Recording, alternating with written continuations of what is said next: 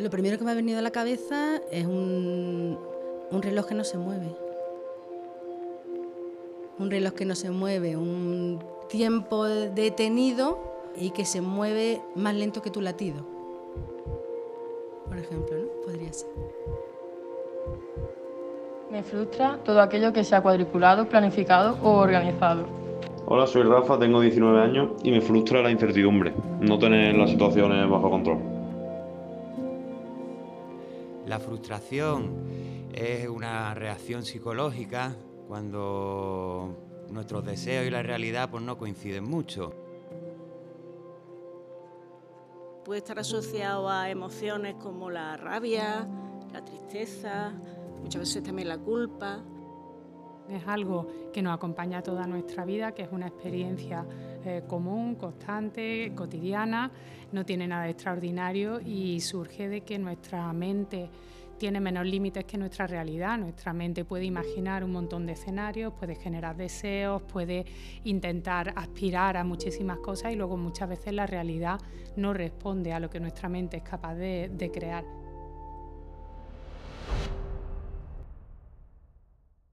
Yo soy Ana Benito, eh, soy psiquiatra, trabajo también en la comunidad terapéutica del Hospital Los Morales y también con trastorno mental grave.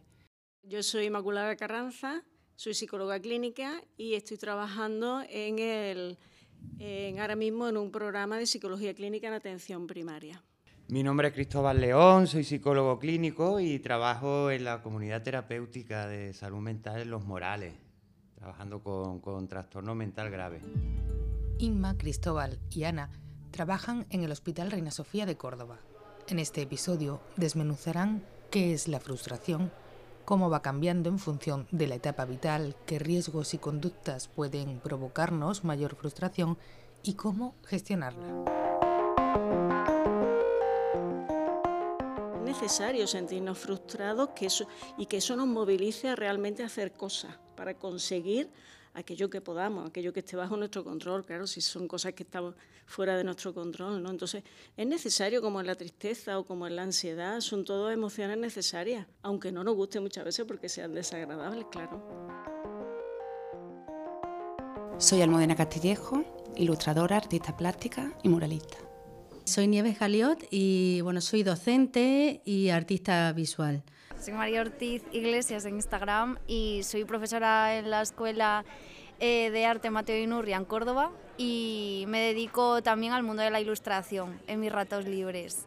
Otra de las disciplinas que también trabaja a diario con las emociones es el arte. Es una suerte el poder haber tenido la herramienta para expresarme de manera creativa y todos mis miedos, todas mis vivencias, sean buenas y sean malas. Estamos hablando de frustración, evidentemente estamos hablando de lo negativo, ¿no? Entonces, he vivido eh, situaciones muy traumáticas que no sé qué hubiera hecho si no hubiera tenido eh, la posibilidad de dibujarla, de escribirla, eh, de exponerla.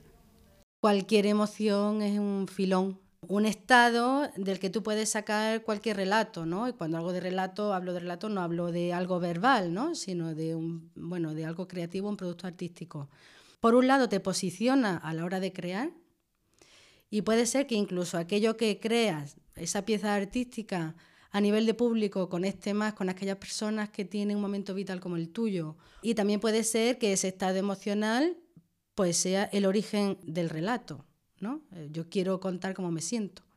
Utilizo mucho la frustración, otros sentimientos positivos y negativos para trasladarlos en forma de ilustración o en forma de viñeta. Yo, mis alumnos, eh, se frustran enseguida, sobre todo porque doy a los de primer curso y a los de cuarto curso. Entonces, ves una vida, ¿no? Pasar por ellos, ves, cómo van creciendo a nivel profesional y siempre hay una mayor frustración en, en primero porque no paran de darse de, estar aprendiendo. Entonces, el hecho de aprender, de tener nociones de 0 a 100 hace que el hecho de que te salga algo mal te genere una frustración. Eso puede llevar a dos vertientes.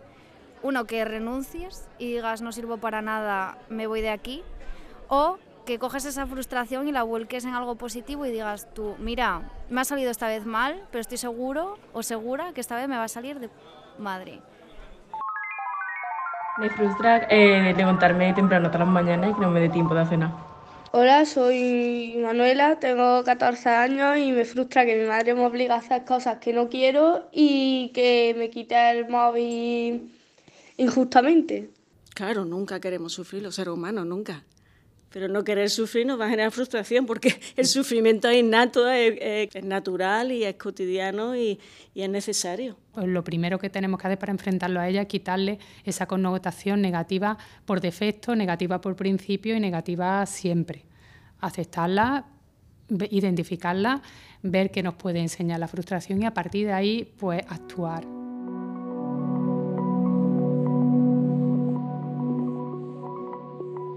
El contexto en el que vivimos influye en cómo somos, en cómo actuamos.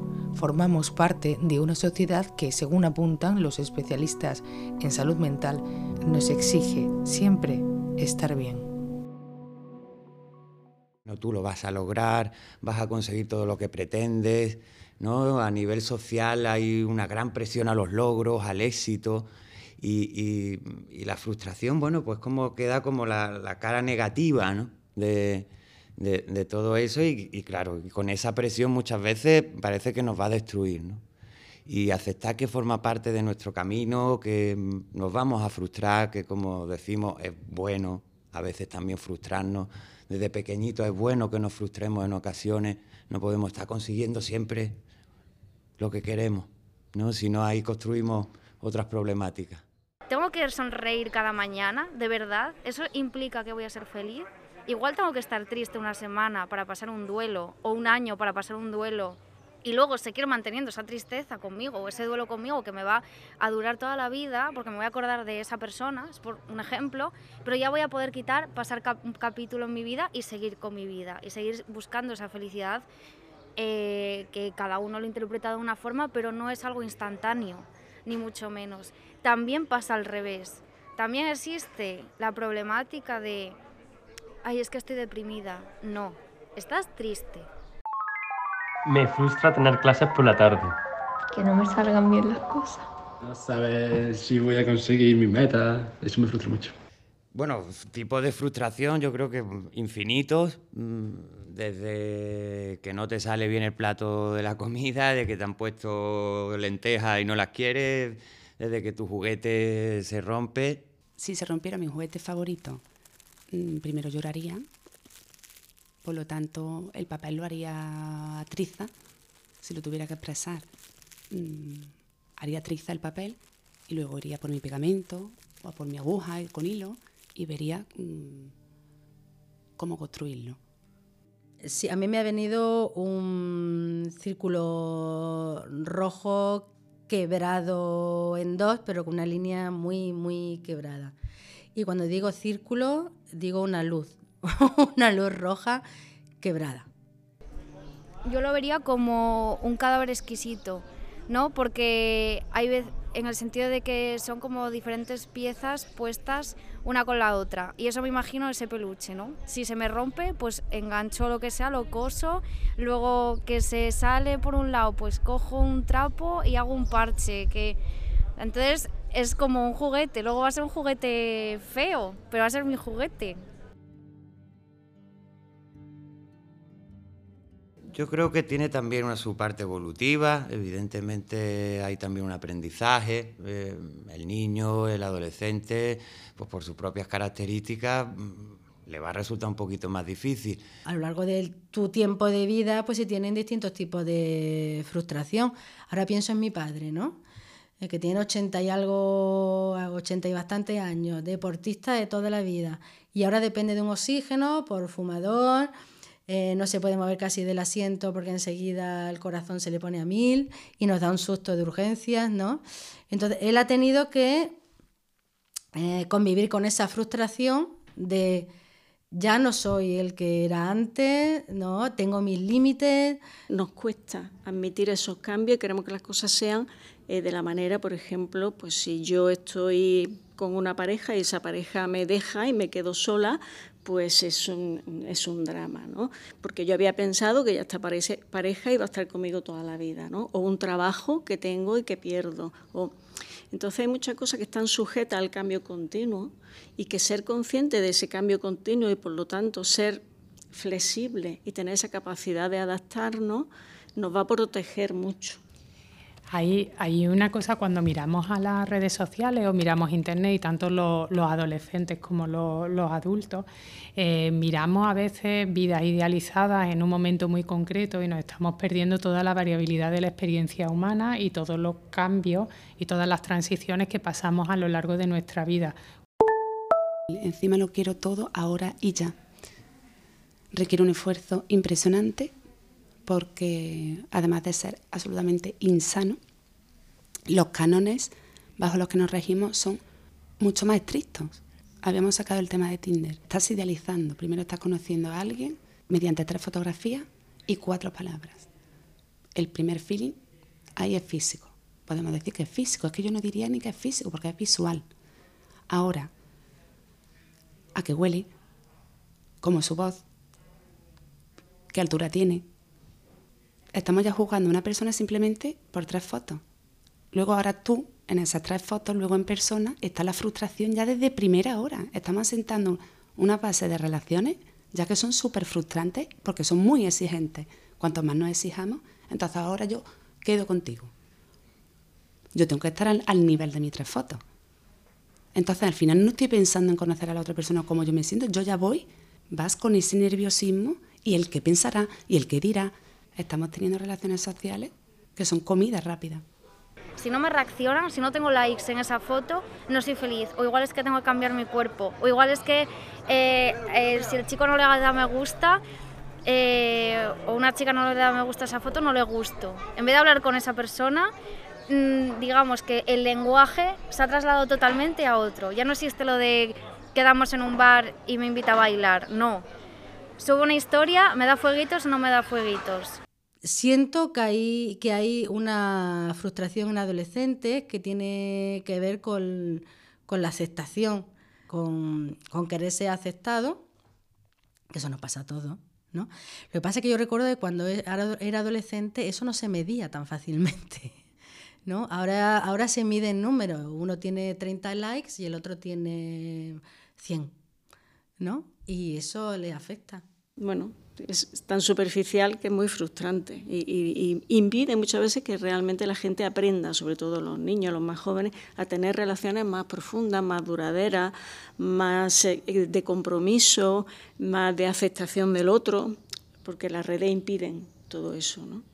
Yo diría que bueno, son formas de mostrarnos y son formas de escondernos también a través de ellas. Creo que nos convertimos como en seres que están continuamente deseando. La frustración tiene un valor eh, que, bueno, no hemos comentado todavía, pero tiene también un valor económico. Las personas frustradas van a consumir, para quitarse esa frustración, van a consumir medicamentos, van a consumir eh, productos de dietética, van a consumir viajes, van a consumir una serie de, de cosas que a la sociedad también le conviene, entre comillas, para, para progresar. Nuestro obstáculo fundamental es la frustración ante los síntomas y no tanto la gravedad de los síntomas.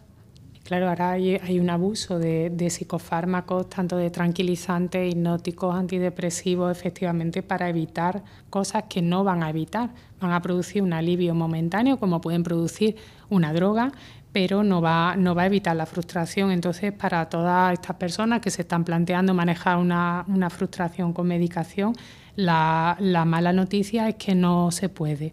Solo se puede aprender a gestionar una emoción teniendo la emoción.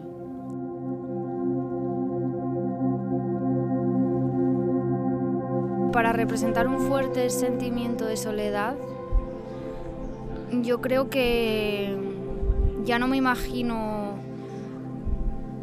Es complicado es que para representar eso no representaría nada, pero no representar nada también puede significar calma. Entonces, lo que haría sería, imagínate una lona de 4 metros de ancho y un punto en el centro. Ahí ya se ve que estás solo, ¿sabes? Ya hay una forma y una contraforma. Ya puedes medir, decir, este punto enano y todo el espacio blanco alrededor, así me siento. Lo primero que se me acaba de venir a la cabeza, fíjate, son peces tenía muchos peces, muchos, muchos peces pequeños. Todo yéndose a la derecha. todo de azul. Muchos, muchos pececitos. Que nada una corriente. Y de repente hay otro pececito rojo que nada hacia la izquierda. Ahí está nadando. Pero tiene otro color, otra dirección. Estoy pensando que tengo. que soy un globo lleno de agua y que le hago orificios y que me, y que me derramo. y que me derramo, ¿no? Y que me deshago, me deshago, ¿no? Y desaparezco.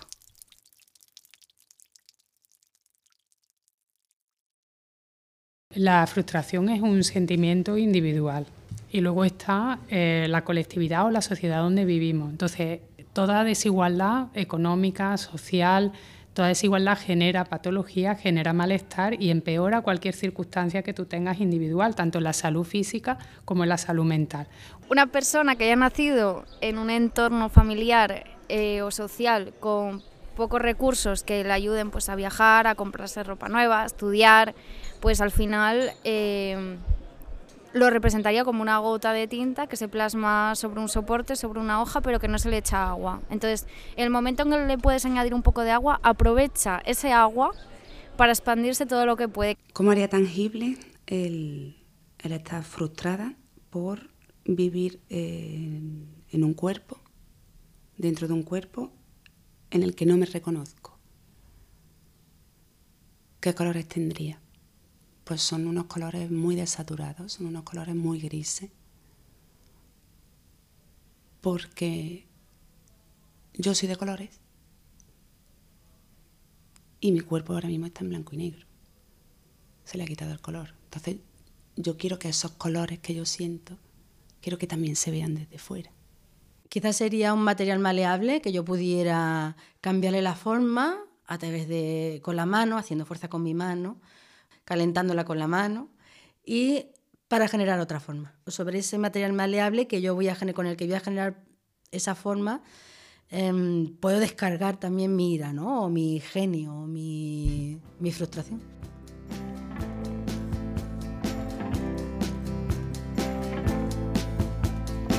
Hay infinitas discrepancias entre lo que es y lo que debería o quisiéramos que fuese.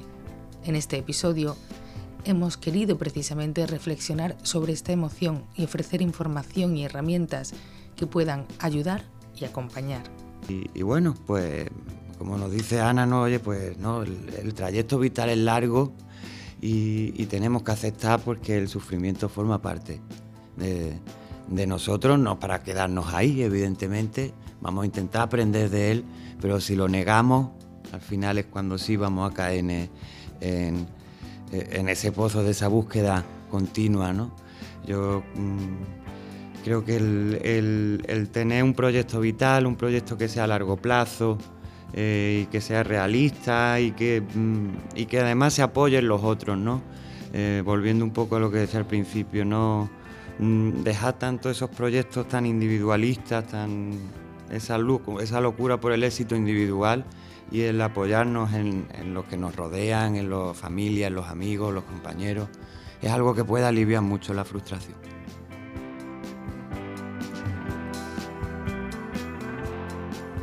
Esto es un podcast de salud del espacio sonoro del Hospital Reina Sofía de Córdoba. Gracias a la Unidad de Salud Mental, a todo el equipo por su colaboración, por su amabilidad y por su disposición a las artistas y docentes Nieves Galiot, María Ortiz y Almudena Castillejo. Gracias a las tres por compartir su especial mirada y sus reflexiones. Al alumnado de la Escuela Mateo Inurria, gracias también por haber querido compartir con todos nosotros y con todas nosotras sus frustraciones, al igual que han hecho Rafa y Manuela. Gracias a todos y a todas por hacer posible este episodio. Diseño sonoro y montaje, Marina Trigueros, guion, producción y locución, Gema Timón.